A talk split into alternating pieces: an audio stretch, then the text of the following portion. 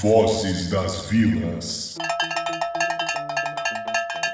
Boa tarde a todos e todas. Estamos aqui com mais um Vozes das Vilas. Aqui quem fala é o Martim. E começamos aqui o nosso episódio número 3. Desejar o nosso tradicional boa noite para você que acorda de manhã esperando um novo decreto da prefeitura, para você que já comprou e vendeu produtos para abrir seu negócio, que ora é autorizado, ora desautorizado para você que já engordou, já emagreceu, já parou de beber e já voltou durante essa quarentena. Hoje, sexta-feira, dia 17 de julho, Hora certa. passamos dos quatro meses de isolamento.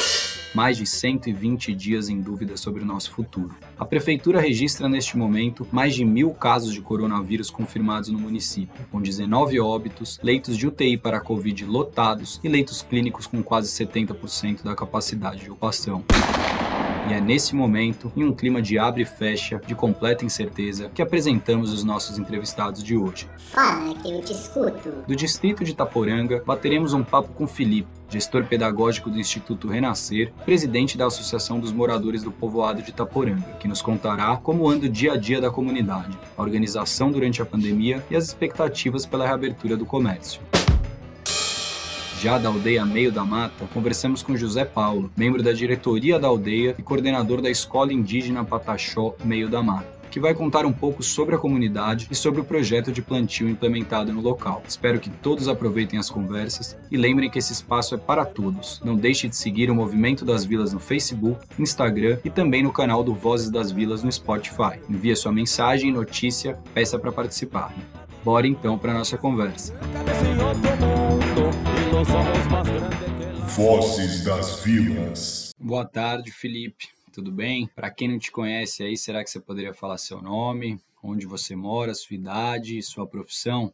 Oi Martim, boa tarde, boa tarde a todos. Me chamo Felipe Pires, tenho 25 anos, é, sou morador do distrito de Itaporanga, Porto Seguro, Bahia. É, estou gestor pedagógico do Instituto Renascer de Itaporanga. Estou também presidente da Associação dos Moradores do Povoado de Itaporanga. Boa, Felipe. Envolvido então com as causas da comunidade. Seguindo aqui então com a nossa primeira pergunta, temos acompanhado aí diversos decretos da prefeitura de Porto Seguro ao longo de toda a pandemia. Esses decretos eles previam muitas ações que dependiam de fiscalização, como o uso de máscara, adequação de estabelecimentos, horário de funcionamento. Isso tem funcionado em Itaporanga? Então, Martim, foi um processo de, de aprendizado para todos nós. Nós fomos nos adequando aí aos decretos, né, ao toque de recolher, tudo que tem sido colocado aí pela prefeitura, a gente tem tentado estar tá seguindo, né? A gente tem tido uma presença mais efetiva do policiamento aqui na comunidade, mas a gente ainda é carente de um pouco mais de orientação, um pouco mais de diálogo aqui. Mas porém a comunidade, de sua grande maioria, tem tem sim se precavido mais, tem seguido aí esse protocolo para evitar aí a disseminação né, dessa pandemia aqui na comunidade.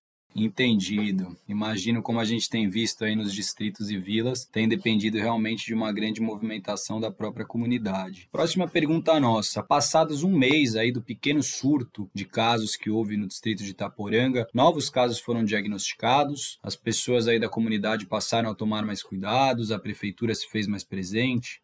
Pô, foi um grande susto aqui para todo mundo, né? De repente, várias pessoas de uma só vez, né? Na nossa comunidade, que é uma comunidade pequena, testou positivo. A prefeitura teve aqui na comunidade, na ocasião, realizou os testes. Foi feito aí, né, por parte dessas pessoas o isolamento. As pessoas que tinham tido contato também com quem testou positivo se isolou, né, para evitar aí que acontecesse algo maior. Até a última atualização que a prefeitura postou lá no Instagram é dos 16 casos que que, que tinha aqui, 15 já tinham sido liberados, isso na semana passada. Esperamos que essa semana seja atualizada aí para a gente saber, mas a gente entrou em contato com quem teve o teste positivo. As pessoas falaram que tinham tido sintomas leves, mas que se recuperavam bem, é, que estava só aguardando aí um novo teste para poder sair do isolamento aí, entre aspas. Mas estamos confiantes aí que vamos vencer aí esse, esse momento difícil aqui na comunidade.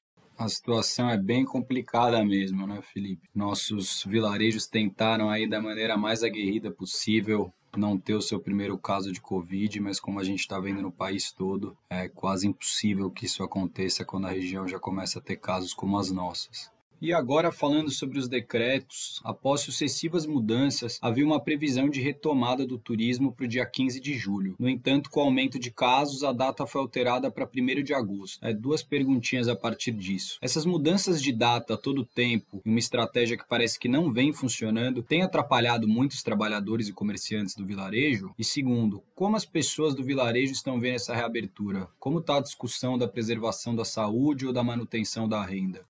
Então, Martim, é, houve aí, né, sim, uma expectativa, uma, uma mobilização aí para essa volta, né? Alguns empresários estavam aí ansiosos para voltar aos poucos, a situação ficou, ficou complicada aqui para a maioria das pessoas. A nossa comunidade, em sua grande parte, depende aqui do turismo. E a situação, depois que tudo fechou, é, tem complicado cada dia mais, cara. A gente que está à frente da, da associação aqui e pessoas também que têm feito trabalhos sociais aqui na comunidade, na entrega de, de alimentos, de cestas básicas, tem visto, cara, de perto o que é a realidade de pessoas não ter o mínimo para se alimentar. Então, eu tenho conversado com algumas pessoas e essas pessoas aqui da comunidade têm essa expectativa de estar tá voltando, né? Espero que essa volta seja uma volta com um controle, com uma organização maior, mas que as pessoas possam voltar a ter a dignidade de se sustentar, de trabalhar, de buscar o seu pão de cada dia. Com certeza. Aí a gente entra numa discussão que já não é nem uma discussão de renda ou de quarentena, mas uma questão sim de dignidade. E para fechar então, Felipe, você gostaria aí como presidente da associação de passar uma mensagem esperançosa ou crítica para Itaporanga, comunidades vizinhas ou mesmo para o poder público? Para finalizar aí para todos seria uma mensagem de, de fé, uma mensagem de esperança, que todos aí estejam se cuidando mais, que nós estejamos aí também cuidando dos nossos familiares, cuidando das pessoas que estejam próximas, que a gente aí aguente firme, né? Tenhamos fé aí que esse momento complicado, essa fase ruim vai passar, que a gente possa aí estar atento a tudo que está acontecendo, nos precavendo, que esse ano é um ano decisivo, aonde a gente vai estar tá votando nas eleições aí para o nosso nosso município e que todos aí que estejam acompanhando a rádio leve essa mensagem adiante, né? Que todos aí estejam conscientes, cara, que não troque seu voto, que não vende seu voto, que vote não para se favorecer ou para favorecer um grupo, mas que seja um voto para beneficiar toda a comunidade. Né? Essa é uma mensagem final. Um abraço, fique na paz de Deus e até mais. Vozes das Vilas. Após o papo com o Felipe, saímos de Itaporanga e nos dirigimos para a aldeia Meio da Mata para conversar com o Paulo. José Paulo, boa noite, tudo bem? Será que para quem está ouvindo você pode apresentar, contar um pouquinho da sua história?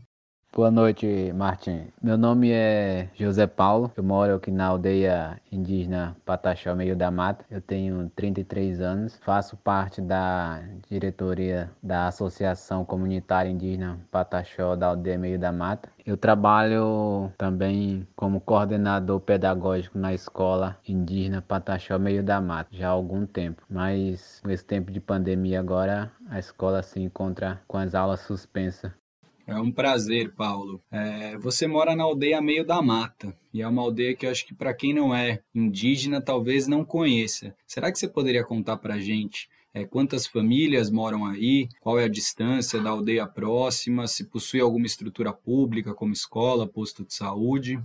A aldeia Meio da Mata atualmente é, se encontra com cerca de 70 a 80 famílias, entre 300 a 400 pessoas, e está a aproximadamente 20 quilômetros da aldeia Barra Velha. Em termos de estrutura pública, a aldeia hoje tem um posto de saúde, mas depende da infraestrutura para o atendimento da equipe médica, e tem uma escola também é, municipal é, que tem uma infraestrutura boa.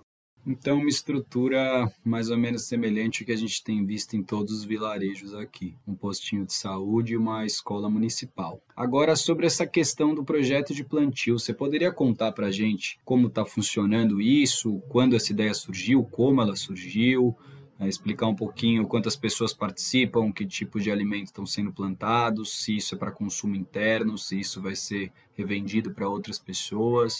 Conta para a gente um pouco. O projeto do Quintais Produtivo, que está sendo desenvolvido aqui na comunidade hoje, surgiu com a necessidade da comunidade vendo que as pessoas precisavam de uma nova visão, um novo meio de, de sustentabilidade, então surgiu com a associação comunitária né, em 2018. É, através do Bahia Produtiva. Surgiu o edital e então nós percebemos a oportunidade de fazer parte desse projeto. E a comunidade abraçou esse projeto como uma nova oportunidade. Hoje, é, esse projeto tem 59 famílias, na verdade. O alimento que é plantado hoje, aipim, feijão, hortaliça, entre outros, né?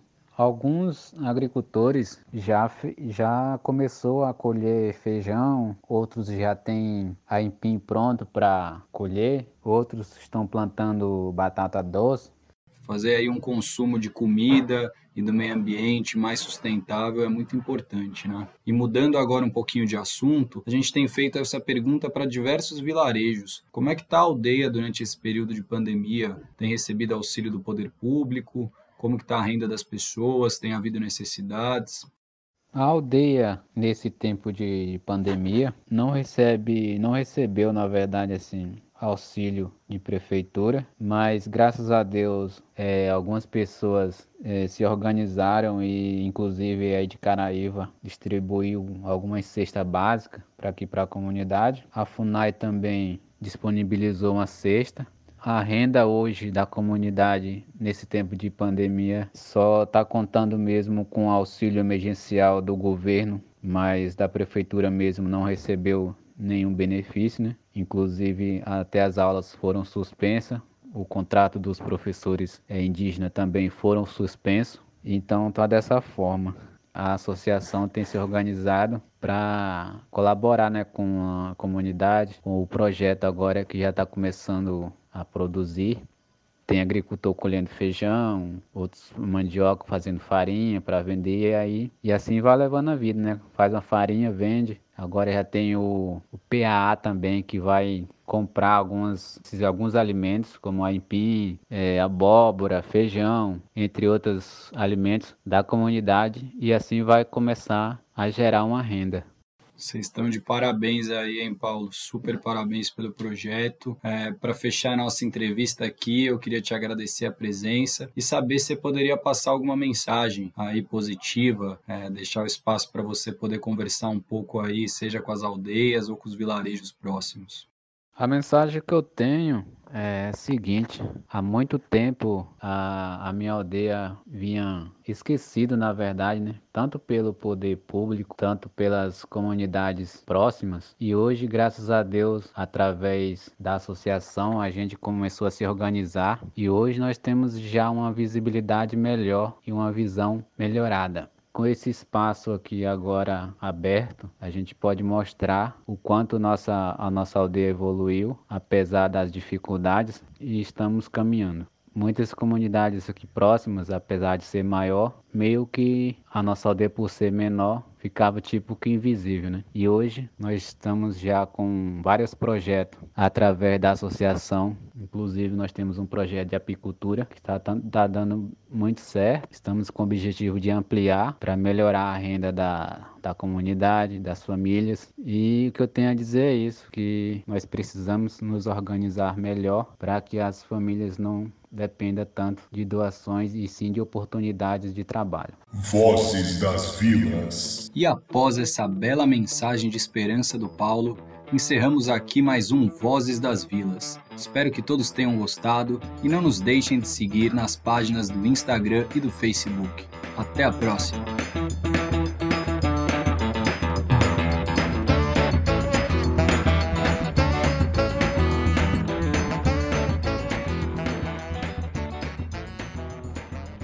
Vozes das Vilas.